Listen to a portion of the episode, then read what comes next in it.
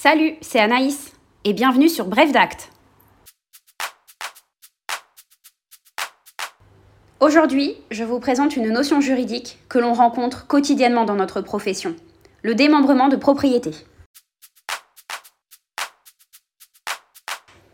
Sur le plan juridique, la propriété, c'est le droit de jouir et de disposer d'une chose de la manière la plus absolue, pourvu, bien sûr, que l'usage que vous en faites ne soit pas interdit par la loi. Démembrer la propriété, c'est la diviser en deux, l'usufruit et la nue propriété. Mais qu'est-ce que ces choses? Le droit de propriété se compose de trois attributs l'usus, le fructus et l'abusus. L'usufruit, et non pas le jus de fruit comme on l'entend souvent, c'est la réunion de deux de ces trois attributs. L'usus, c'est-à-dire l'usage du bien, le choix de l'utiliser ou non. Le fructus, c'est-à-dire les fruits, c'est la possibilité de percevoir les revenus que peut générer un bien. La nue propriété, c'est l'abusus, le dernier attribut de la propriété pour ceux qui suivent.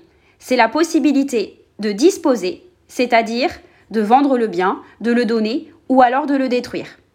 Bon, ok, je crâne un peu avec mes définitions latines, juste parce que j'ai fait option latin en cinquième, mais je vous explique concrètement ce que sont l'usufruit et la nue propriété.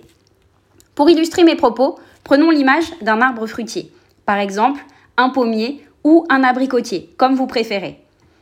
L'usufruit correspond aux pommes ou aux abricots que vous récoltez. Vous avez alors la possibilité de les manger ou bien de les vendre pour vous faire un peu d'argent. La nue propriété correspond au corps de l'arbre, au tronc, aux branches et aux feuilles.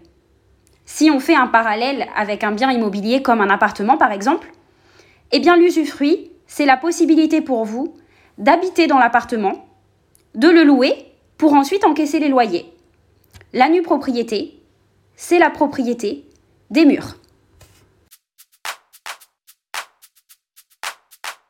Dans la majorité des cas, nous rencontrons le démembrement de propriété dans un cadre familial, lors d'une donation ou d'une succession par exemple. La valeur de l'usufruit et de la nue propriété est déterminée par rapport à l'âge de l'usufruitier et selon un barème fiscal. Pour faire simple, plus l'usufruitier est âgé, plus la valeur de son usufruit est faible.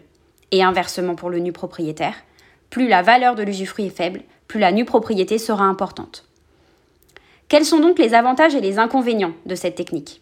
Le premier avantage, c'est de permettre l'anticipation de la transmission de vos biens. En effet, vous pouvez donner une partie de vos biens tout en vous réservant la possibilité d'user ou de percevoir les revenus de vos biens. Le second avantage est fiscal. Lorsque l'usufruit s'éteint naturellement, c'est-à-dire au moment du décès de l'usufruitier, le nu propriétaire devient alors plein propriétaire, et cela en franchise de droit. En gros, au moment du décès de l'usufruitier, aucun impôt ne sera dû concernant le bien objet du démembrement. L'inconvénient majeur, c'est que ni l'usufruitier ni le nu propriétaire ne peuvent vendre le bien sans le consentement de l'autre. Enfin, comment peut-on mettre un terme au démembrement de propriété? La première possibilité la plus fréquente, c'est la mort de l'usufruitier. La deuxième possibilité, la vente du bien démembré. Ainsi, chacun du nu propriétaire et de l'usufruitier repart après la vente avec la partie du prix qui lui revient.